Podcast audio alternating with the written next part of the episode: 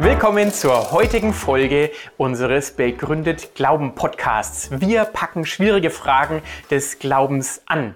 Mein Name ist Alexander Fink vom Institut für Glaube und Wissenschaft, das ich leite hier in Marburg und ich bin schon ganz gespannt auf die heutige Folge zum Thema Glaube, Wissenschaft, Denken, Erleben. Viel Freude damit.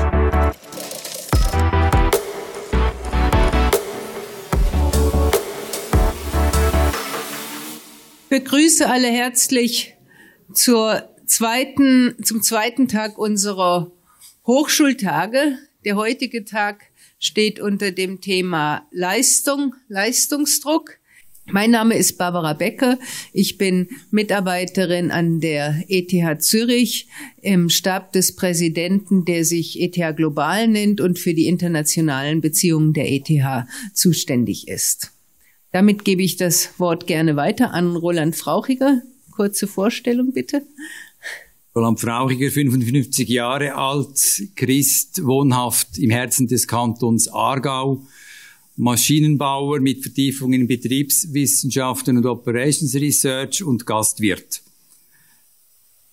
Bin Ehemann, habe drei erwachsene Kinder, sechs Großkinder, war lange als Kirchenvorstand tätig, jetzt seit sechs Jahren Gemeindepräsident, bin im Kantonsrat des Kantons Aargau und beruflich nach der Zeit an der ETH, wo ich noch einige Jahre als Assistent tätig war, ein paar Jahre Selbstständigkeit, dann war ich bei der AMAG tätig, der Importeur in der Schweiz für die Volkswagen-Konzernmarken und auch einer der größten Garagisten. Hab gestartet im Ersatzteillager-Business und war dann letztendlich einige Jahre Konzernleiter. Nun bin ich tätig als Interimsmanager, als Coach und eben auch mit punktuellen Öffnungszeiten als Gastwirt. Merci, Martin Herdigen. Ja, hallo zusammen, mein Name ist Martin Herdigen. Ich bin in äh, Deutschland aufgewachsen. Ich habe dann in München, in Basel, in England und hier an der ETH Mathematik studiert und doktoriert. Und seit einem Jahr bin ich jetzt äh, Postdoktorand und neuerdings auch Dozent in Finanzmathematik und ich freue mich sehr über das spannende Thema Leistung, Leistungsdruck, was gerade hier an der ETH recht wichtig ist, mit euch zu diskutieren. Aber ist Christian Hofreiter. Ich empfinde gerade starken Leistungsdruck nach diesen drei äh, Vorstellungen. Kann da nicht ganz mithalten. Komme ursprünglich aus Tirol, bin also der Österreicher in der Runde. Ein Österreicher, ein Deutscher und ein Schweizer treffen sich zu Mittag, so beginnen viele Witze. Äh, meine ursprüngliche Ausbildung war als Übersetzer und als Dolmetscher für Englisch und Französisch. Habe dann auch an der Uni in Innsbruck unterrichtet. War dann ein paar Jahre Lobbyist in Washington D.C. und von dort habe ich dann die Kurve gekratzt, bin nach Oxford, habe dort Theologie studiert, bin auch ordiniert als anglikanischer Pastor und habe in Oxford als Chaplain, als Seelsorger für Studenten, hauptsächlich, hauptsächlich Postgraduates und Early Career Academics gearbeitet und habe da auch als Seelsorger meine Erfahrungen mit Leistungsdruck gemacht und natürlich selbst als Student an den verschiedenen Unis und in anderen Aufgabenbereichen. Gut, herzlichen Dank für diese Kurzvorstellungen. Ich möchte anfangen mit einem Zitat. Vielleicht kennt das jemand. Vor ungefähr drei Jahren ist ein Buch erschienen von einer australischen Krankenschwester, die jahrelange Erfahrung mit der Pflege von Sterbenden hat. Und die hat ein Buch veröffentlicht, das heißt The Top Five Regrets of the Dying. Also übersetzt die fünf Dinge, die Sterbende am meisten bereuen. Und diese fünf Dinge sind folgende. Zu viel gearbeitet zu haben, mir meine wichtigsten Träume nicht erfüllt zu haben, zu wenig Gefühle gezeigt zu haben, den Kontakt mit meinen Freunden nicht gehalten zu haben und im Alltag nicht glücklich und zufrieden genug gewesen zu sein. Also das Oberste und Erste ist zu viel gearbeitet zu haben. Roland Frauchiger, würdest du das von dir am Lebensende sagen? Glaub nicht, nein. Als ich äh, beispielsweise in der Amag Konzernleiter war, war ich auch Kirchenvorstandspräsident.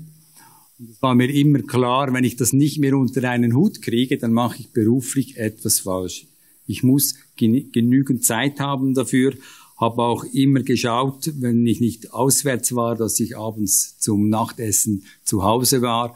Am Sonntag habe ich grundsätzlich nie gearbeitet, außer ich wurde von höchster Stelle her aufgeboten. Und meinen größten Traum, ein Jahr Sabbatical und eine Weltreise einmal um den Globus, habe ich mir auch erfüllt. Das muss ein zufriedener Tod werden. Es sind ja noch drei andere Punkte. Nach diesem, genau. Äh, ich würde gerne noch einmal nachhaken. Hat es da irgendwie im Laufe des Lebens so eine Entwicklung gegeben oder war das von Anfang an klar mit diesem Arbeiten auf einen bestimmten Bereich eingrenzen, so Work-Life-Balance oder war das ein Lernprozess? Gab es da Peaks, Aufs und Ups? War mir eigentlich immer wichtig. Ich hatte schon mit 15 Jahren mich entschlossen, mein Leben auf die Basis der christlichen Botschaft zu stellen. Und das heißt auch, für mich war das Thema Berufung eigentlich immer wichtig. Was ist meine Lebensberufung? Was sind meine Berufungen sonst im eben auch professionellen Umfeld? Und da war es mir auch wichtig, einerseits ehrlich zu mir selber zu, zu sein und auch die Augen offen zu haben, wo ist sinnvoll, dass ich hingehe und dass dann eben auch meine Begabungen, meine Ressourcen in einem vernünftigen Einklang standen mit dem, was ich dann auch getan habe. Das ist mir, würde ich sagen, zu einem großen Teil gelungen. Vielen Dank. Dann gebe ich das Wort mal weiter an Martin Herdegen. Die ETH ist jetzt ja seit einiger Zeit in den Top Ten weltweit nach zwei Rankings zumindestens, wobei man diese Rankings natürlich immer relativieren und kritisieren kann. Äh, aber zumindest hat das ja in den Medien einige Aufmerksamkeit erregt und die ETH hat durchaus dieses Selbstverständnis zu den exzellenten Hochschulen weltweit zu gehören. Ist das eher ein Ansporn oder eher eine Bürde, wenn man an der ETH als Postdoktorand ist? Ich glaube, das ist vielleicht äh, beides. Also ich denke, eine Uni hat das Recht und auch die Pflicht, die Anforderungen zu setzen, die sie möchte und nach Exzellenz zu streben. Das ist etwas primär nicht Negatives. Die Frage ist, ich als Do Postdoktorand oder wenn ich Student bin, äh, sage ich, wenn ich da nicht mithalten kann, habe ich dann irgendwie weniger Wert oder muss ich, um äh, meinen Wert zu halten, auch jetzt an einer exzellenten Universität bleiben, wenn ich jetzt zum Beispiel weitergehe in meiner Karriere. Wir kommen dann nur noch Universitäten in Frage, die auch unter den Top Ten sind. Ich denke, das ist ähm, dafür relevant. Ich denke, es ist ein Ansporn und das ist etwas Positives, aber wenn es aus, von innen heraus zu einem Druck wird, ich muss dabei bleiben, dann wird es sehr ungesund. Aber dieser Druck kommt nicht primär von der ETH oder irgendwelchen Universitäten, sondern von uns selbst heraus oder vielleicht ist es auch irgendwie so der gesellschaftliche Druck innerhalb einer Universität äh, zu den Besten zu sein, am meisten zu veröffentlichen. Also ich bin ja selber auch an der ETH. Ja. Äh, ich empfinde durchaus so einen gewissen Druck auch in dieser ETH-Umgebung. Wie gehst du denn mit diesem Druck um, wenn du sagst, der Druck ist mehr das, was in uns drinnen ist? Gut, ähm, äh, als ich angefangen habe als Doktorand, hat mir jemand anders erzählt, ja, er habe seit drei Jahren keine Ferien mehr gemacht und äh, jeden Tag äh, die Woche gearbeitet. Und ich dachte, oh Schreck, wo bin ich hier gelandet? Aber mir ist dann klar geworden, ja, es geht auch anders. Und äh, die Frage ist ja, kommt mein Wert alleine von dem, was ich hier an der ETH leiste? Und äh, in meinem Studium war es lange Zeit so, dass das vielleicht zum großen Teil so war. Aber in meinem Master hatte ich dann ein Erlebnis, dass ich mehrere Leute kennengelernt habe, die akademisch gar nicht so gut waren und die auch sonst vielleicht nicht die Cracks waren, aber die waren alle irgendwie viel glücklicher als ich und die schienen irgendwie von diesem ganzen Stress äh, unbeteiligt zu sein. Äh, und dann habe ich versucht herauszufinden, ja, was ist denn das? Was macht diese Leute so glücklich? Und äh, was es war, was ich dann herausgefunden war, war, sie waren irgendwie überzeugt, dass sie unendlich geliebt sind von Gott und dass, weil sie so unendlich geliebt sind, das andere eigentlich alles nicht so wichtig ist. Ob sie nun erfolgreich sind oder Prüfungen nicht bestehen, dass das nicht letztendlich im Leben entscheidet. Und ich habe mir dann vorgenommen, ja, das möchte ich eigentlich auch haben. Ich möchte diese Unabhängigkeit haben. Und seitdem kann ich das mit größerer Gelassenheit angehen und sagen, ja, andere mögen da Tag und Nacht arbeiten, die werden dann vielleicht die große Karriere machen, ich vielleicht nicht, aber darauf kommt es mir auch am Schluss nicht an. Ich möchte das machen, was mir Freude macht, forschen, ich möchte unterrichten, Dinge weitergeben Und wie das am Schluss dann äh, weitergeht, das liegt nicht in meiner Hand. Würde ich gerne Christian Hofreiter dazu hören. Was sind denn so diese inneren Treiber, die uns dazu bringen, unbedingt Leistung erbringen zu wollen? Ist jetzt das, was Martin Herdigen sagt, so dieses Wissen um das Geliebtwerden schon einfach ein Schutz, der einen davor sozusagen abschirmt, diesem Druck ausgeliefert zu sein? Ja, es sind natürlich zwei sehr große Fragen, wo wir nur an der Oberfläche kratzen würden. Die erste Frage dessen, was uns danach, was uns dazu antreibt, ist natürlich immer individuell unterschiedlich. Teilweise gibt es diesen Perfektionismus, der überhand zu nehmen scheint. In Oxford beobachten wir das, an vielen Universitäten wird das beobachtet. Ähm, das Manchmal hängt es mit Minderwertigkeitsgefühlen zusammen, dass man dadurch sich beweisen will, dass man doch was wert ist. Es ist in der Biografie nicht selten mit dem Erleben von Bullying verknüpft, dass man eben ein Bully war und dann aber sich hier akademisch profilieren kann, oder als ein Opfer von, äh, von Bullying war, sich akademisch profilieren will. Oder natürlich oft auch in der Familie, dass dort nur zählt perfekte Leistung. Alles andere als eine Topnote gilt nichts, wenn das von den Eltern an die Kinder weitergegeben wird oder auch die Kinder, oft die Geschwister untereinander im Wettstreit stehen, mindestens so gut wie die Schwester, mindestens so gut wie der Bruder muss man doch sein. Das sind alles Dinge, die wir natürlich durch unsere Biografie enorm verinnerlichen. Da werden wir geprägt, viel stärker noch durchs Elternhaus als durch die Gesellschaft rund um uns. Aber die Gesellschaft trägt natürlich ihren Beitrag auch dazu bei. Und diese Motivationen sind dann sehr stark innerlich. Inwieweit das wirklich zu einem Zerbrechen führt, da gibt's immer wieder so Medienberichte, ich weiß nicht, ob das auch an der ETH äh, zutrifft, dass diese Elite-Unis besonders hohe Selbstmordraten hätten oder besonders anfällig wären für äh, bewusste ähm, Versuche, also eben sich selbst zu vergiften oder zum Beispiel sich selbst zu schneiden. Äh, da gibt's jetzt eine Langzeitstudie, gibt sehr wenig Studien dazu aus Oxford und die zeigt, dass zum Beispiel beim Selbstmord es genau gleich ist wie im Altersdurchschnitt mit der normalen Bevölkerung, mit der Restbevölkerung in Oxford. Allerdings ist es so, dass die, äh, die Häufigkeit von sich selbst Gewalt anzutun oder eben zum Beispiel Medikamente zu nehmen in äh, höherer Dosis steigt zu Prüfungszeiten. Also da gibt es eine Korrelation zwischen Prüfungszeiten und Selbstmord gibt es keine Korrelation. Ähm, also das, das wird mittlerweile untersucht. Was ist die Lösung? Ist das eine Lösung? Äh, in meiner Biografie ist es auch enorm wichtig, dieses Wissen, dass ich geliebt bin, dass, dass, dass mein Wert nicht von meiner Leistung letztlich abhängt. Ähm, trotzdem gibt es äh, Erlebnisse in meiner akademischen Laufbahn zum Beispiel, wo wenn ich daran denke, ich mir denke, na, das war jetzt, da wurde ich vielleicht nicht gerecht beurteilt und an und für sich, das hätte etwas, und das haben andere auch so gesehen. Und so ganz äh, davon frei ist man äh, nicht automatisch, sage ich einmal, äh, wenn man das erlebt. Da erlaube ich mir jetzt einfach ein eigenes Statement zu machen, weil Christian mir das Stichwort geliefert hat. Du hast gesagt, es hängt sehr stark davon ab, was man auch zum Beispiel im Elternhaus mitbekommen hat. Ich selbst habe vor einigen Jahren einen ziemlich intensiven Managementkurs gemacht, Research Management, also Forschungsmanagement, weil das hier meine Aufgabe ist an der ETH. Und ich habe gedacht, da lerne ich so nützliche Dinge wie Finanzmanagement, Projektführung, solches Zeugs halt. Äh, aber was mich dann überrascht hat in diesem Managementkurs war, dass es ziemlich viele Anteile an Selbsterfahrung hat. Und im Nachhinein muss ich sagen, war das wirklich auch das Wertvollste an diesem Managementkurs. Also wenn man Führungsverantwortung hat, sich einfach mit sich selbst auseinanderzusetzen. Und eine dieser Übungen, die wir dort gemacht haben in diesem Managementkurs war, wir mussten diese sogenannten Elternbotschaften aufschreiben.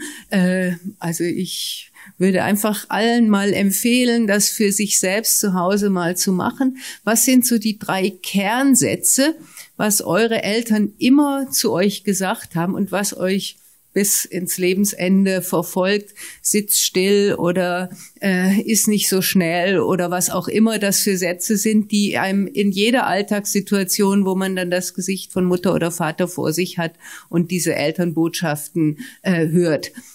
Ich war selber überrascht, dass ich dann in diesem Managementkurs darauf kam, dass mein eigener Taufspruch für mich so eine wesentliche Elternbotschaft ist. Der heißt nämlich, Seht, welch eine Liebe hat Gott uns erzeigt, dass wir seine Kinder sein dürfen.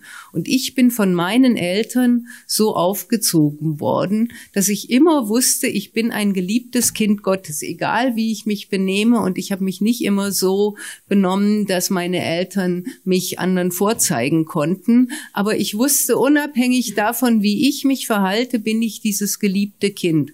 Und das hat mir wirklich so, hat mich durch mein Leben begleitet. Und dass ich das in diesem Management Managementkurs eben vor einigen Jahren erst gemerkt habe, wie wichtig mir das war, hat mir gezeigt, dass mir das so eine Matrix für mein Leben gegeben hat, die mich in einer gewissen Weise äh, ja aufgehoben hat und mir geholfen hat, dann auch nicht von so Leistungsdruck erschlagen worden zu sein. Nichtsdestoweniger äh, gab es oder gibt es immer Situationen, wo ich auch an Grenzen komme, wo ich merke, mein innerer Treiber ist natürlich zu leisten, ist natürlich exzellent zu sein, wie das hier an der ETH üblich ist. Und äh, es ist kein absoluter Schutz. Ich würde jetzt gerne auch noch mal die Frage an Roland Frauchiger weitergeben. Wie war das in deinem Leben? Hast du irgendwie solch eine Erfahrung gemacht, die dir ähm, ja, so einen Grund, Grund Selbstwert vermittelt hat, der dir geholfen hat, mit Leistungsdruck umzugehen? Aber es gibt zwei Ebenen. Die, die eine ist, dass ich auf der Basis des christlichen Glaubens eben überzeugt bin, dass ich geliebt bin von Gott und in dem Sinne äh, habe ich einen Selbstwert. Den aber auch annehmen, ich muss wollen, ich muss an den glauben. Und das hat mich sicher leidet durch das ganze Leben. Und die, die, die andere Ebene ist dann vielleicht mehr, mehr etwas die, die horizontale Ebene, die menschliche Ebene. Was mir sehr wichtig war, ist, mich selber kennenzulernen. Es gibt ja verschiedene Arten von, von äh, Typologien, von Einteilungen. Aber damit ich selber weiß, wo sind meine Stärken und Schwächen. Und das ist mir sehr wichtig, war mir auch immer wichtig für die Mitarbeiter. Also das Schlimmste, was sie sich vorstellen können, ist, wenn sie einen Buchhalter in den Verkauf schicken oder wenn sie einen Verkäufer in die Buchhaltung stellen. Das funktioniert nicht. Und ich denke, da fängt schon mal an, dass man nicht unnötigen Leistungsdruck erfährt, gibt da die, die modernen Begriffe von äh, Burnout, wo niemand so richtig weiß, was es ist, aber es ist sicherlich so, dass es etwas mit Überforderung zu tun hat. Und Überforderung kann natürlich leichter eintreten, wenn ich Dinge machen will, die eigentlich gar nicht zu mir passen. Vielen Dank. Jetzt würde ich gerne noch mal fragen, äh, arbeite ich denn an meinem Selbstbild? Christian, wie würdest du sagen, auch vielleicht aus deiner Erfahrung mit äh, Studierenden an anderen Hochschulen, äh, welche Rolle spielt dieses eigene Selbstbild gestalten? Ja, äh, vielleicht zunächst aus meiner eigenen Biografie dazu. Bei mir hat eine Erfahrung eigentlich eines Scheiterns äh, sehr dazu beigetragen, äh, mich zu befreien von Leistungsdruck.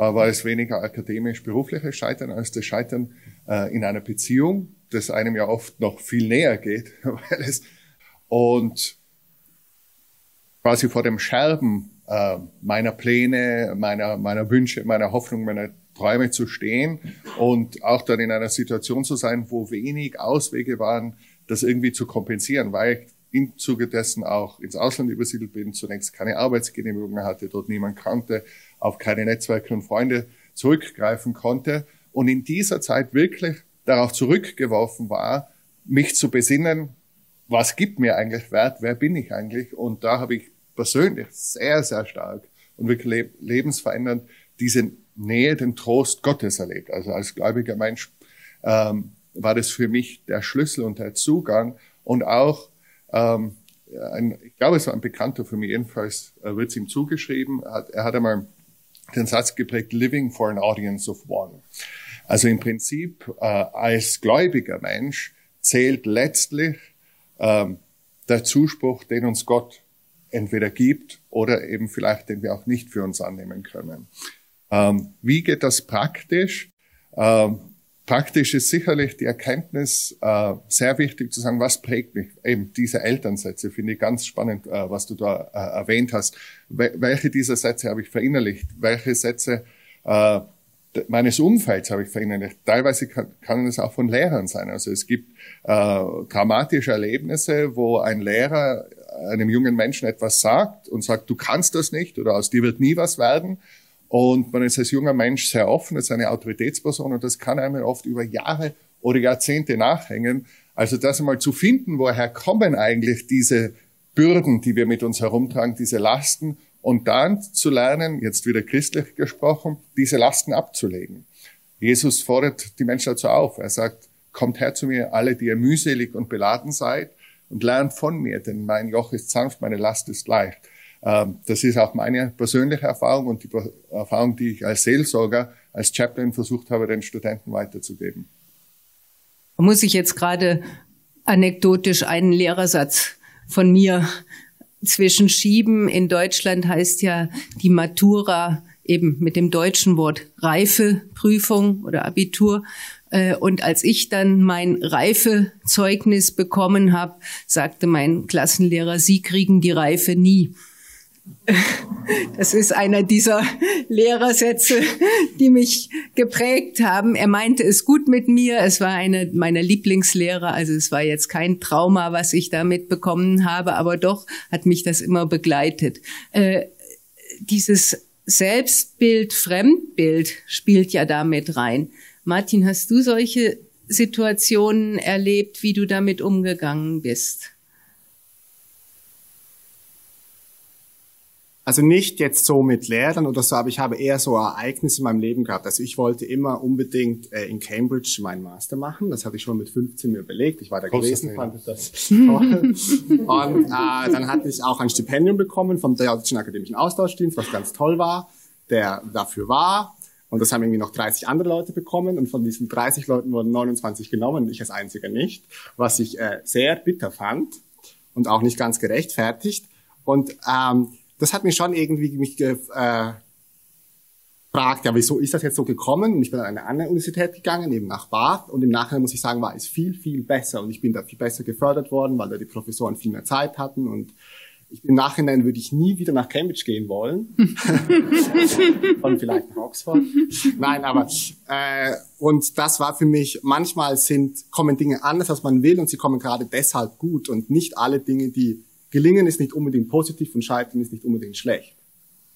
Roland Frauchinger, was passiert denn, wenn ich irgendwo nicht mithalten kann? Bin ich nichts wert, wenn ich nichts leiste? Wie war das zum Beispiel äh, in deiner Rolle als Vorgesetzte? Wie bist du mit denen umgegangen, die den Erwartungen nicht gerecht geworden sind? Das ist ja eine der wichtigsten Führungsaufgaben, dann mit diesen schwierigen Fällen umzugehen sicher mal das Gespräch gesucht, war eigentlich ein zu gutmütiger und optimistischer Chef.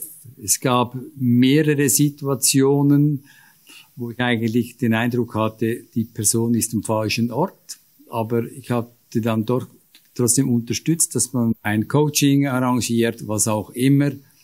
Und in der Regel war es eine reine Verzögerung. Meine Lehre ist eigentlich jetzt, sage ich den Leuten viel schneller, auch wenn sie mich ansprechen würden, wenn es nicht passt, machen sie was anderes, sie sind am falschen Ort. Ich denke, man muss ein Stück weit realistisch sein oder sich auch möglichst gut kennenlernen, um eben einzuschätzen, dass das, was ich vorhin schon gesagt habe, wo gehöre ich eigentlich hin. Und ich selber war vielleicht nicht der ehrgeizigste. Ich habe dann äh, zuerst überlegt, was ich schaffe, dann habe ich dann das Ziel entsprechend gesetzt. Da, daher habe ich sehr viele Ziele erreicht und bin an den Zielen nicht zer zerbrochen, aber sie waren vielleicht dann auch nicht so ehrgeizig bei, bei anderen Personen. Christian, nochmal eine Frage an dich und dann werde ich gleich die Diskussion auch öffnen. Was ist denn lebenswertes Leben, auch wenn man zum Beispiel diese Leistung, die man sich selbst vorstellt, nicht bringt? Das ist natürlich ein, ein politisch-moralisch sehr aufgeladener Begriff.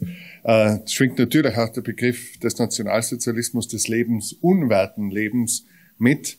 Äh, aus christlicher Sicht äh, ist es ein Begriff, vor dem ich zurückschrecken würde in jeder Hinsicht. Es, äh, lebensunwertes Leben äh, zu definieren, fremd zu definieren, äh, scheint mir eine enorme Grenzüberschreitung der Menschen. Leben ist letztlich ein Geschenk. Keiner von uns hat sich selbst in die Welt gebracht. Äh, und es ist ja auch nicht so, dass vor allem äh, erfolgreiche Menschen oder Menschen, die besonders viel leisten, besonders glücklich sind. Weder hier noch, dass sie zum Beispiel diese fünf Kriterien dieser, die diese Frau herausgefunden hat, was die Menschen hinterher bereuen, besser oder weniger schlecht erfüllen als andere. Das heißt, ein volles, ein glückliches, ein erfülltes Leben hängt nicht davon ab, es ins Who's Who zu schaffen oder mit Vorzug äh, super auspiciis zu promovieren oder der jüngste Professor zu werden. Was ist lebenswertes Leben? Im Grunde würde ich dazu einfach sagen, als Christ sagen wir Ja zum Leben in aller Breite, mit allen Herausforderungen, mit allen Menschen, mit allen äh, mit, mit, mit allen Stärken, mit allen Schwächen. Und wo es Leid gibt, sind wir aufgefordert, diese zu lindern. Äh, und wo es Herausforderungen gibt, sind wir aufgefordert, den Menschen dabei zu helfen. Aber Leben als solches ist lebenswert. In diesem Zusammenhang, eben auf diesem deutschen Hintergrund, wurde ja vor einigen Jahren dieses Wort sozialverträgliches Frühableben zum Unwort des Jahres gewählt, weil damit argumentiert wurde, also wer Leistung bringt, wer Steuern zahlt, wer was für die Gesellschaft tut, der ist wertvoll und eben die anderen, da kann man sich überlegen, äh, ob man dann am Lebensende irgendwelche Maßnahmen noch ergreift oder nicht. Das wurde ja damals ziemlich kontrovers diskutiert.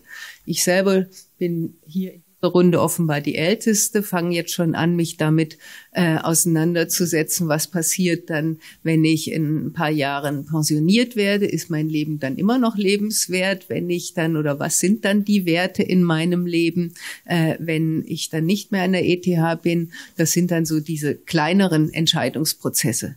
Bevor ich jetzt die Diskussion öffne, möchte ich noch ein Zitat bringen. Wir haben ja hier an der ETH äh, eine neue Schulleitung. Die Rektorin hat jetzt sehr viele Interviews äh, gegeben zu Beginn ihrer äh, Amtszeit und ich möchte mit einem Zitat von Sarah Springman in der NZZ die Diskussion öffnen, was ich sehr ermutigend finde. Sie hat da gesagt, wir sind alle Work in Progress. Wir brauchen Chancen für geistiges Wachstum. Also ich finde, wenn jemand für die Lehre an der ETH zuständig ist und solch eine Grundhaltung vertritt, dann kann ich mich damit identifizieren. Wir sind alle Work in Progress und brauchen Chancen für geistiges Wachstum. Äh, ich möchte jetzt nicht nochmal unsere Panelisten dazu befragen, sondern einfach das in den Raum stellen und jetzt die Diskussion öffnen. Man muss sich jetzt nicht auf diesen letzten Satz beziehen, sondern kann irgendwo anknüpfen, was einen jetzt in der Diskussion ins Nachdenken oder Fragen gebracht hat. Wer möchte die Diskussion eröffnen? Ja, also es hat sehr viele Inputs gegeben, die auf äh, Religion und Gott als Konstante und Basis im Leben ähm, hervorgehoben wurden. Aber ich als nicht religiöse Person frage mich, ist es äh, die einzige, das einzige, auf was sich berufen, wenn etwas nicht funktioniert im Leben, oder gibt es auch etwas anderes? Ich glaube, man sollte nicht einfach, wenn es etwas nicht klappt, sagen, ja, Gott liebt mich und das war's. Ich meine, viele Fehler hat man einfach Dinge falsch gemacht und das muss man bearbeiten. Ich glaube, dass diese, dass man von Gott liebt, das ist so das Tiefste. Und in Alltagsproblemen gibt es erstmal andere Schichten, die man, die man sich damit beschäftigen muss. Also äh, wenn Beziehungen zum Beispiel zerbrechen, kann es auch sein, dass ich etwas falsch gemacht habe. Oder ähm, wenn ich die Basisprüfung nicht bestehe, muss ich vielleicht das nächste Mal einfach mehr lernen. Und da heißt, hilft es nicht zu sagen, ja, Gott liebt mich und fertig. Die Frage ist einfach, weiß ich, dass wenn alle diese banalen oder praktischen Dinge abgehandelt sind, gibt es darunter noch etwas, was mich trägt. Kann eben Situationen geben im Leben, wo alles andere irgendwie wegbricht. Ich glaube, da äh, kann der Glaube dann ein sehr, sehr starkes Fundament geben. Vielleicht kann ich ergänzen, ich war ja einige Jahre CEO von der Rama hatte auch entsprechende Funktionen inne, war häufig in der Presse und das war dann immer der CEO der Amag, der hat gesagt, wenn man da weggeht, äh, dann war mir immer klar, dann bin ich nicht mehr der CEO der Amag, dann bin ich einfach der, der Frauchiger.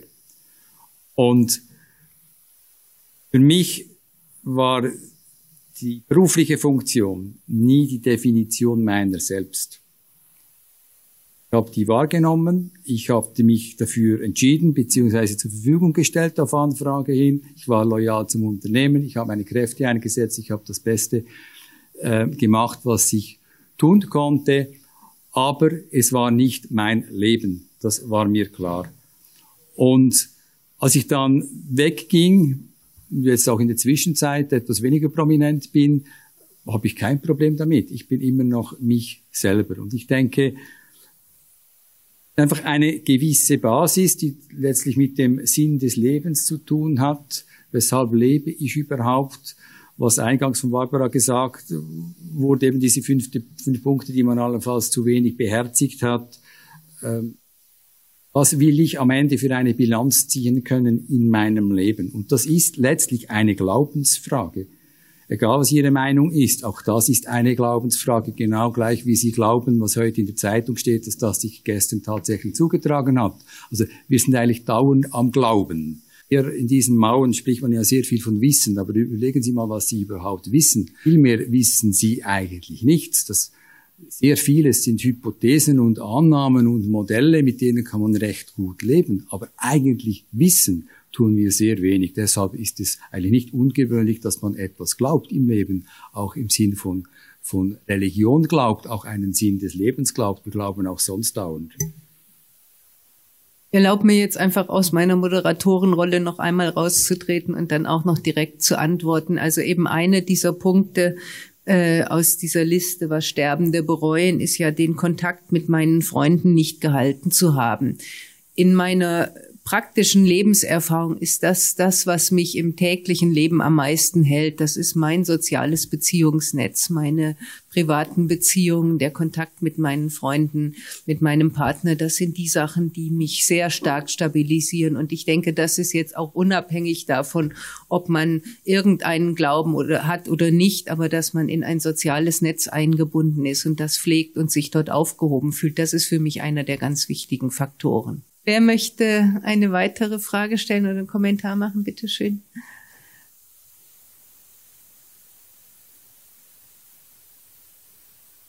Hätte eine direkte Frage an Herrn. Herr Degen, nochmals. Ähm, Sie haben von Ihrem Erlebnis im Masterstudium erzählt, wo Sie eben auch das Gefühl hatten, dass die anderen irgendwie glücklicher sind mit ihrer Situation. Äh, ich wollte noch die Frage äh, wiederholen oder wie etwas konkreter beschreiben, dass Sie etwas konkreter beschreiben können, wie Sie dann damit umgegangen sind, beziehungsweise wie Sie, was Sie gemacht haben, dass Sie selbst äh, wieder äh, ich weiß nicht, oder glücklicher mit Ihrer äh, Lebensabschnitt äh, sind oder waren. Ja, ich habe mir einfach überlegt, ähm, was haben diese Leute, was ich nicht habe. Und das war eben diese feste Überzeugung, dass sie von Gott geliebt sind, dieses unerschütterliche Vertrauen. Und das hat auch dazu geführt, dass sie eine größere Liebe zu ihren Mitmenschen hatten. Deswegen hatten sie vielleicht auch ein größeres Beziehungsnetz. Das war irgendwie, hat alles so zusammengehangen. Und habe ich gedacht, na dann probiere ich das auch mal aus. Also ich meine, ich glaube, viele Dinge muss man einfach im Leben ausprobieren. Skifahren ist, kann man nur herausfinden, indem man Ski fährt. Und wie Vertrauen, Gott Vertrauen ist, kann man auch nur machen, indem man das mal eine gewisse Zeit ausprobiert. Und die Frage ist dann, äh, trägt es? Und ähm, ich habe das dann irgendwie gespürt irgendwie. Am Anfang war das vielleicht noch ziemlich unsicher, das Gefühl. Äh, und dann habe ich gemerkt, dass sich in meinem Leben Dinge sich verändert haben, dass mir plötzlich Dinge nicht mehr so wichtig waren und äh, andere Dinge neu wichtig geworden sind. Und ähm, ich habe auch ganz konkret, ich glaube, dass Gott ein persönlicher Gott ist, dass man zu ihm beten kann. Und ich habe ihn einfach auch gebeten, ja, wenn das so ist, dass ich dir vollkommen vertrauen kann und diese Liebe gibt, dann möchte ich dir auch spüren und, und schenke mir das. Ich denke, das sind so konkrete Schritte, die, die man tun kann. Und ähm, ich habe das jetzt äh, einige Jahre schon erlebt und ist eigentlich immer stärker geworden. Und äh, das ist für mich auch irgendwie ein empirischer Beweis, dass es irgendwie stimmen muss. dass es vielleicht nicht nur alles in mir äh, vorgemacht ist. Eine Frage an Herrn Frauchiger. Sie haben ja gesagt, am Sonntag haben Sie eigentlich grundsätzlich nicht gearbeitet. Ich kann mir vorstellen, es gab sicher ein paar Mal schiefe Blicke. Wie haben Sie solchen Leuten geantwortet? Nein, gab eigentlich keine schiefen Blick. Also meine Entscheidung dazu hatte ich eigentlich äh, schon mit mit 12 oder 13 Jahren dazu äh, getroffen. Ähm, ich war nicht immer so fleißig mit den Aufgaben und wenn ich noch Aufgaben lösen musste für den Montagmorgen, dann stand ich am Montagmorgen um halb fünf auf. Aber am Sonntag habe ich keine Aufgaben gemacht. Das habe ich dann irgendwie durch, durchgezogen.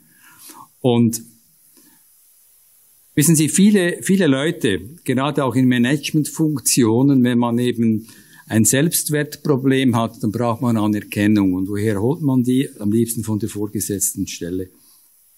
Von, von Neid von Kollegen oder äh, was dann auch immer. Und da gibt es viele Tätigkeiten, die sind eigentlich nicht abgeschlossen. Also beispielsweise, wenn Sie vor einem Gremium eine Präsentation halten, Sie können immer noch mehr Folien, noch mehr Kennzahlen, noch mehr bringen. Und irgendwann mal müssen Sie den Schlussstrich ziehen, sei es fünf Minuten vor der Präsentation, weil es einfach nicht mehr reicht, Ihre Ideen alle unterzubringen, oder dass Sie den eben vorher mal ziehen. Und irgendwie habe ich mal gemerkt, es geht auch mit weniger. Ich habe die Erwartung, das zu bringen. Die Leute, die, die dort sind, erwarten von mir nicht noch ein zusätzliches Bildchen und eine zusätzliche Folie. Also höre ich doch lieber vorher auf und mache was Schlaueres mit der Zeit.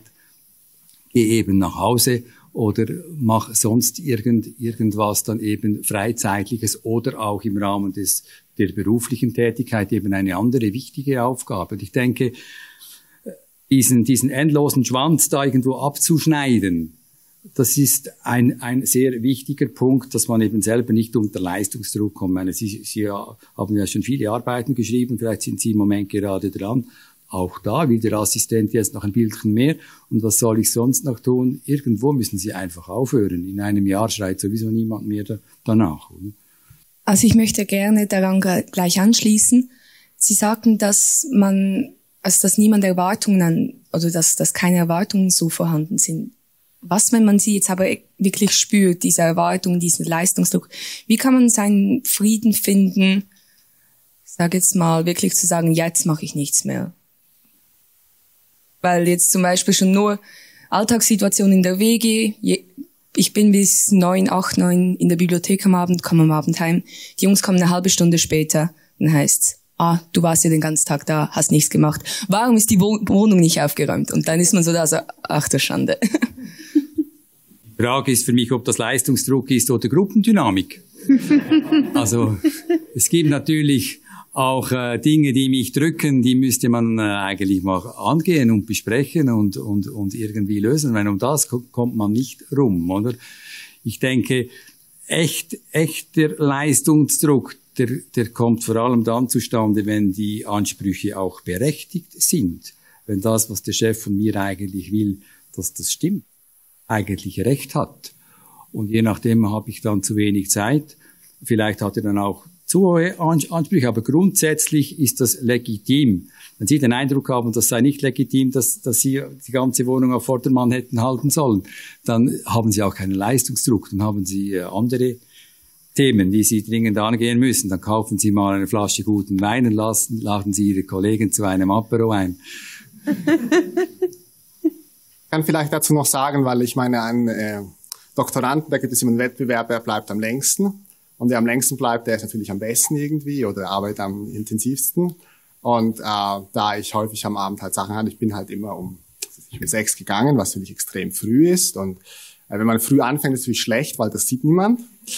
Äh, aber ich glaube, man kann das auch äh, positiv nutzen, weil man kann die Leute irgendwie mal zum Ande. Ich habe dann mit Leuten, Kollegen geredet, die haben gesagt, ja, du gehst ja früher nach Hause, du kriegst ja irgendwie doch irgendwas hin.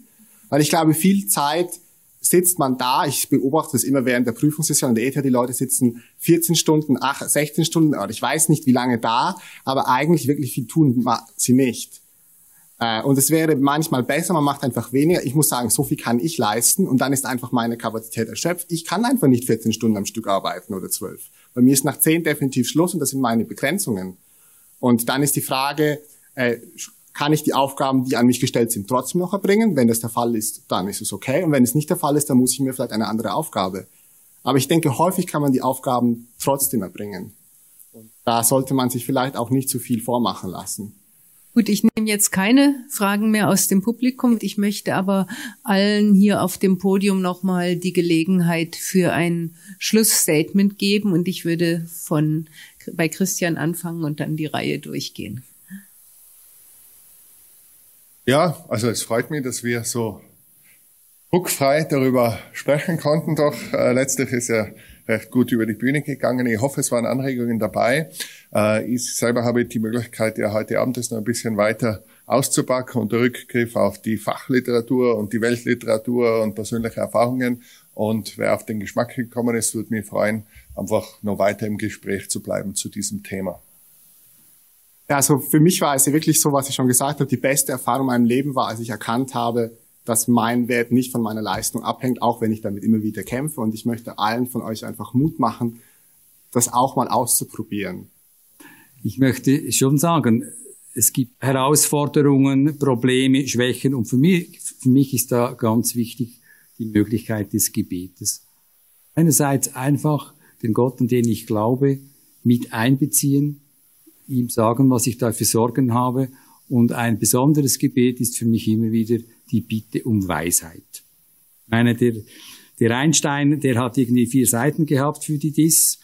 Und äh, heute, weiß nicht, dreistellig ist wohl jetzt jede mittlerweile. Also wenn man die richtige, die richtigen Gedanken hat, kann man häufig eben auch viele Probleme effizienter angehen. Also weshalb muss ich lange Zeit Zeit opfern, um mich irgendwie mit was rumzuschlagen. Also versuche ich doch eben Gott um Weisheit zu bieten, dass es auch schneller geht, dass ich auf die richtigen Gedanken komme, dass eben die Lösung mit lebbarem Aufwand dann erreichbar ist. Das klingt jetzt vielleicht etwas wie nach Miraculix, aber ich denke, viele Situationen in einem Leben haben doch bestätigt, dass das Gebet mir stark geholfen hat, dann eben Unannehmlichkeiten erspart äh, zu haben. Das waren spannende Gedanken. Ich glaube, es lohnt sich noch mal kurz drüber nachzudenken. Äh, wenn noch Fragen sind, meldet euch gerne, melden Sie sich gerne über unsere Webseite iguw.de zum Beispiel, äh, übers Kontaktformular oder schickt eine E-Mail oder über Facebook oder Instagram. Wir reagieren darauf. Wir sind gespannt. Und wir hoffen, wir sehen uns bald wieder.